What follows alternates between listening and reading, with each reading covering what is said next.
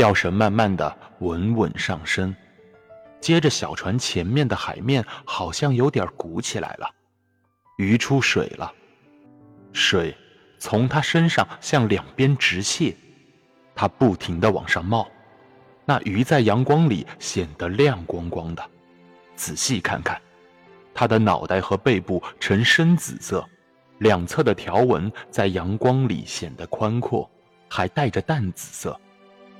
那鱼的长嘴像棒球棒那样长，逐渐变细，像一把青剑。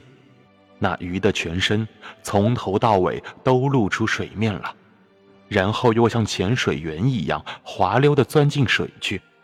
老人看见他那大镰刀般的尾巴没入水里，与此同时，吊绳开始往外飞速溜去。看样子，它比这小船。还长两英尺呢。钓绳朝水中溜得既快又稳，说明这鱼并没有受惊。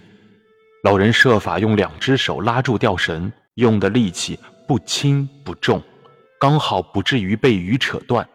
因为他心里知道，要是他没法用稳定的劲儿让鱼慢下来，他会把钓绳崩断，然后全部拖走。我一定要制服这条大鱼，他想，我一定不能让他用他的力气逃走。假如他非逃的话，真想不出他能干出什么来。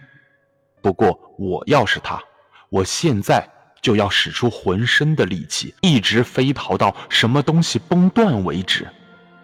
然而，感谢上帝，让我们这些要杀害他们的人比他们聪明。虽然他们好像比我们高尚，更有能耐。